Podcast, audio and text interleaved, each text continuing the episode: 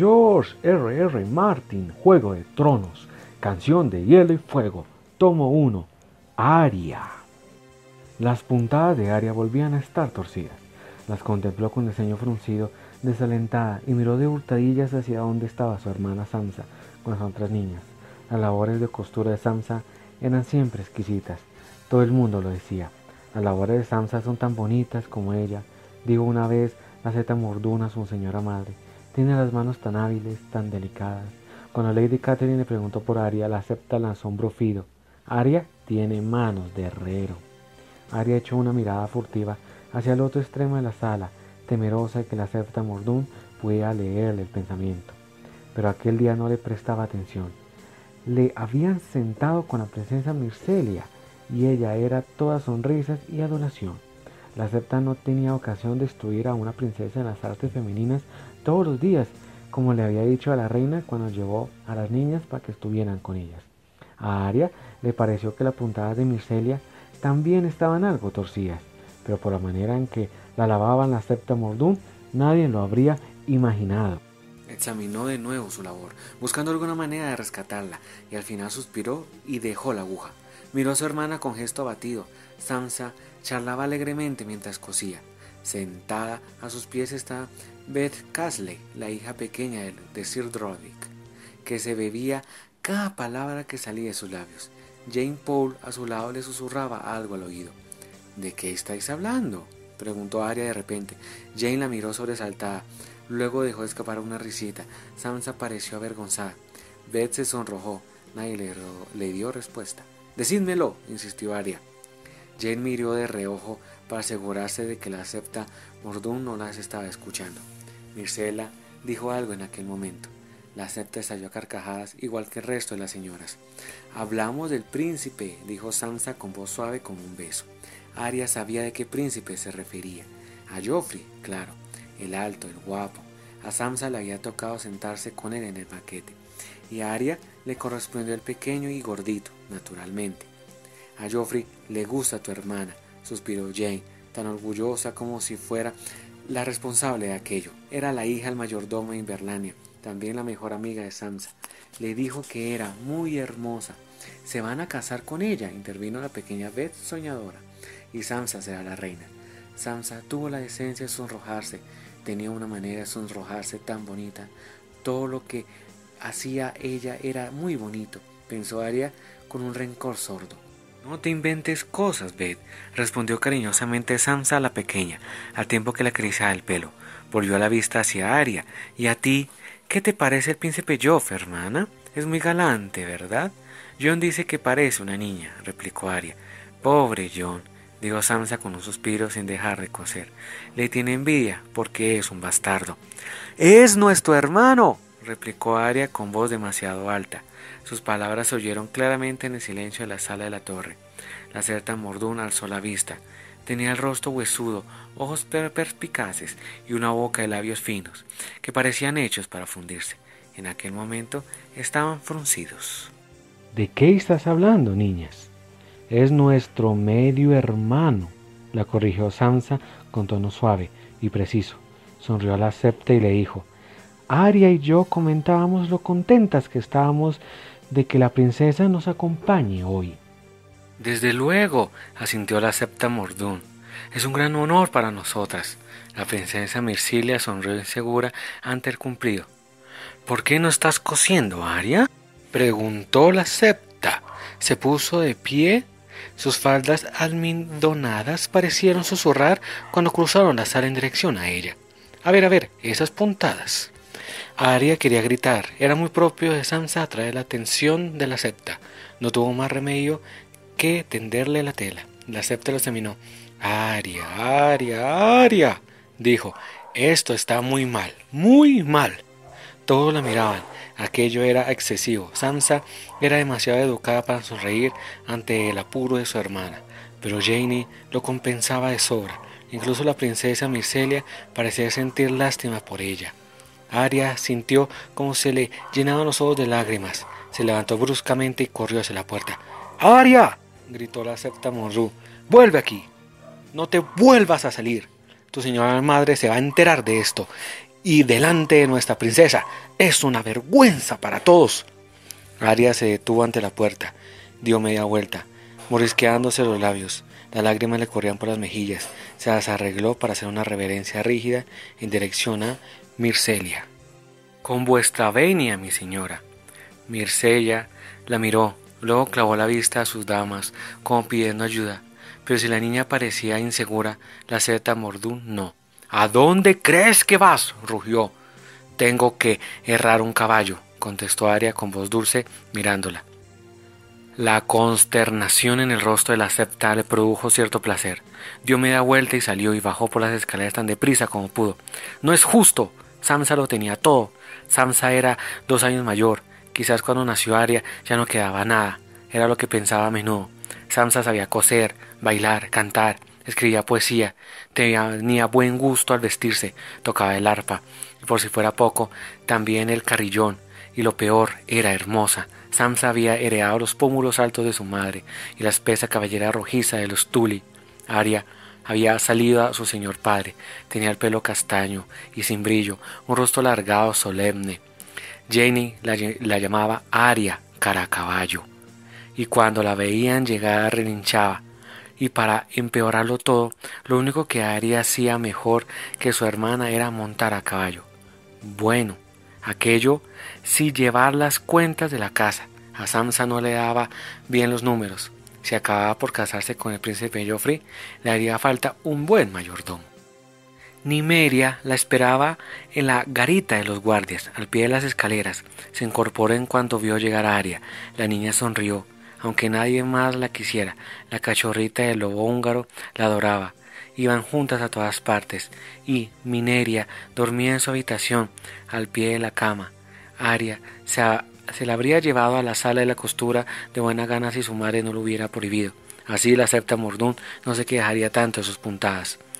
Mineria la mordisqueó, ansiosa la mano mientras la desataba. Tenía los ojos amarillos cuando reflejaba el sol. Brillaban como dos monedas de oro. Aria le había puesto su nombre en memoria a la reina guerrera de Rión, que habían guiado a su pueblo en el cruce del mar angosto. Aquello también había sido un escándalo. Samsa, por supuesto, había llamado dama a su cachorrita. Aria hizo una mueca y abrazó con fuerza a la loba. Mimeria la lamió la oreja y la niña se echó a reír. La septa Mordún ya había de haber avisado a su señora madre si se iba a su carro la encontraría, y Aria no quería que la encontraran, tenía mejores planes. Los chicos estaban entrenando en el patio y se moría por ver cómo tumbaban a Rob, al galante príncipe Joffrey. ¡Vamos! susurró Minervia. Se puso de pie y echó a correr, con la loba pisándole los talones. En el puente cubierto que unía gran torreón con armería, había una ventana desde la que se divisaba todo el patio. Allí fue donde se dirigió, luego jadeante con el rostro congestionado, se encontró con John sentado en el alficear con la barbilla apoyada en las rodillas. Estaba observando el patio tan concentrado que no se dio cuenta de la presencia hasta que su lobo blanco se levantó para recibirlas. Mineria dio unos pasos cautelosos. Fantasma era ya más grande que sus hermanos de camada. La olfateó, la mordisqueó una oreja y volvió a tenderse junto a John. ¿No deberías estar cosiendo, hermanita? preguntó el chico mirándola con curiosidad. Prefiero ver cómo pelean, contestó Aria con una mueca. Bueno, dijo John con una sonrisa. Ven aquí. Aria se subió a la ventana y se sentó junto a él, mientras el patio resonaba todo un corte de golpes y gruñidos. Sufrió una ligera decepción al ver que los que luchaban eran los más pequeños. Bran iba tan envuelto en protectores que parecía que subía vestido de almohadas, y el príncipe Tonme, que ya era bastante regordete de por sí, se asemejaba a una pelota. Resoplaba, jadeaba y se golpeaba con la espada de madera acolchadas. Bajo la atenta mirada del anciano Sidrory Caster, el maestro de armas, un hombretón corpulento, orgulloso de sus magníficos bigotes blancos que le cubrían las mejillas. Junto a él divisó a Tyrion Greyjoy, que vestía un jubón de negro con el símbolo de su casa, un kraken dorado. Él despreció se traslucía en su rostro. Los dos combatientes se tambaleaban ya, y Arya supo que llevaban un buen rato peleando. Es algo más cansado que coser, ¿no? observó John.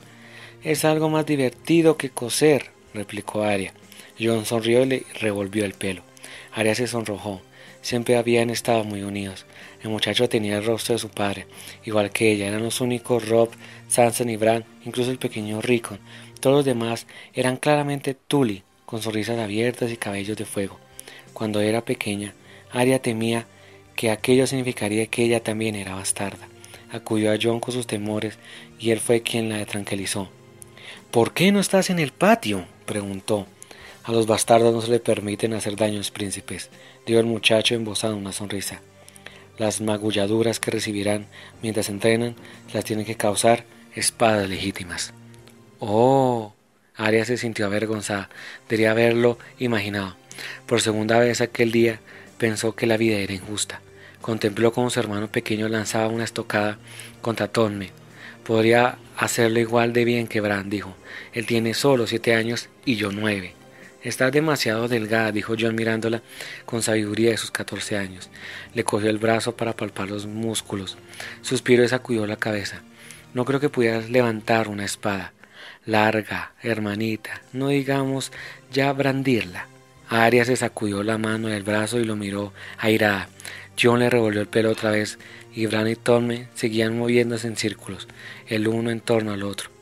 ¿Ves al príncipe Joffrey? preguntó John. Arya no lo había visto al principio, pero al mirarle de nuevo lo descubrió del fondo, bajo la sombra de un muro de piedra. estaba rodeado de hombres a los que ella no conocía, jóvenes escuderos con libreas de los Lannister y los Baratheon.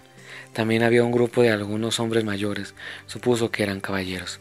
Mira los blasones que llevan bordados en la ropa, dijo John. Arya hizo lo que decía. El jubón acolchado del príncipe lucía un escudo bordado exquisitamente. Las divisas estaban divididas, a un lado el venado coronado de la casa real, al otro el león de los Lannister. Los Lannister son orgullosos, observó John, no les basta con el emblema real. Ponen la casa de su madre al mismo nivel que el rey. La mujer también es importante, contestó Arya. ¿Vas a hacer tú lo mismo? John dejó escapar una risita aunar las divisiones de los Tugri y de los Star? Un lobo con un pescado en la boca. La idea me hizo reír. Quedaría ridículo. Además, si las chicas nos ponemos a luchar, ¿para qué queremos escudo de armas? A las chicas les dan los escudos, dijo John encogiéndose hombros, pero no las espadas. A los bastardos le dan las espadas, pero no los escudos. A mí no me mires, hermanita. Yo no he dictado las normas. Se oyó un grito en el patio. El príncipe me había caído rodando e intentaba levantarse sin conseguirlo. Con tantos protectores parecía una tortuga sobre su caparazón. Bran estaba de pie junto a él con la espada de madera en lo alto, dispuesto a golpear de nuevo en cuanto se pusiera de pie. Los hombres que lo rodeaban se echaron a reír. ¡Basta! exclamó Sir Roderick. Tendió una mano al príncipe y lo ayudó a levantarse. Buena pelea, Lewid. Donis, ayúdanlo a quitarse los protectores. Mira a su alrededor. Príncipe Joffrey, Rob, ¿queréis probar otra vez? De buena gana, dijo Rob, adelantándose impaciente. Todavía estaba sudoroso el combate anterior. En respuesta a la llamada Roderick, Joffrey avanzó hasta el sol. El caballo le brillaba como hebras de oro. Parecía aburrido. Esto es un juego para niños, Sir Roderick. Es que soy niño, señaló con sorna Tyrion Greyjoy, después de soltar una carcajada. Puede que Rob sea un niño, dijo Joffrey. Yo soy un príncipe. Me he cansado de pinchar a los Stark con una espada de juguete. Has recibido más golpes de los que has dado, Joff, dijo Rob. ¿Tienes miedo? Estoy aterrado, dijo el príncipe Joffrey mirándolo fijamente. Eres mucho mayor que yo. Los hombres del grupo de los Lannister se echaban a reír. Joffrey es una mierda, dijo John a Arya mientras observaban la escena con el ceño fruncido. ¿Qué proponéis? Sir se tironeaba el mostacho blanco pensativo. Acero con filo. Hecho, dijo inmediatamente Rob. Lo vas a lamentar. El acero afilado es demasiado peligroso, dijo el maestro de armas poniendo una mano en el hombro de Rob para calmarlo. Os dejaré combatir con espadas de torneo, embotadas. Joffrey no dijo nada pero un hombre al que Arya no conocía, un caballero alto con el pelo negro y cicatrices quemaduras en el rostro, dio un paso para situarse antes del chico. Este es tu príncipe. ¿Quién eres tú para decirle con qué espada debes pelear? El maestro de armas de Inverlandia, Cargain, será mejor que lo tengas presente. ¿Entregas a mujeres? Preguntó el hombre que las quemaduras tenía la musculatura de un toro. Entreno a caballero, replicó Sidrodi con mordacidad. Pelearán con acero cuando estén preparados, cuando tengan edad suficiente. ¿Cuántos años tiene, chico? preguntó el hombre de las quemaduras a Ro mientras los miraba. Catorce. Yo maté a un hombre cuando tenía doce. Y no fue con una espada embotada. De eso puedes estar seguro. Aria vio a Rob que se erizaba. Lo había herido en su orgullo. El chico se volvió hacia Sidrodic. Déjame que lo intente, lo puedo vencer. Puedes vencerlo con la espada de torneo, replicó Sidrodic. Vuelve a retarme cuando seas mayor, Stark, dijo Joffrey, encogiéndose hombros. Mayor, ¿eh? No viejo. Los hombres del grupo de Lannister estallaban carcajadas. Las maldiciones de Rob resonaban en todo el patio. Arya se tapó la boca, conmocionada. Tyrion Greyjoy lo agarró por el brazo para que no se abalanzara contra el príncipe. Sir Roderick se retroció los bigotes consternado. Vamos, Tonme, dijo Joffrey a su hermano pequeño, fingiendo un bostezo. Se ha acabado el recreo. Deja a los niños con sus chicallidas. Aquello provocó más carcajadas en el grupo de los Lannister y más maldiciones de Rob. Sir estaba tan furioso que el rostro se le puso rojo como un tomate bajo los bigotes blancos. Tyrion tuvo que sujetar a Rob con la mano de hierro hasta que los príncipes y su cortejo estuvieron lejos a salvo. Jon los observó alejarse, y Arya observó a Jon. Tenía el rostro tan tranquilo como el estanque del bosque de dioses. Por fin se bajó del alfeizar. El espectáculo ha terminado, dijo. Se inclinó para rascar a Fantasma entre las orejas.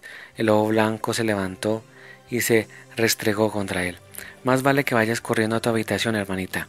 Seguro que la septa Mordún está al acecho.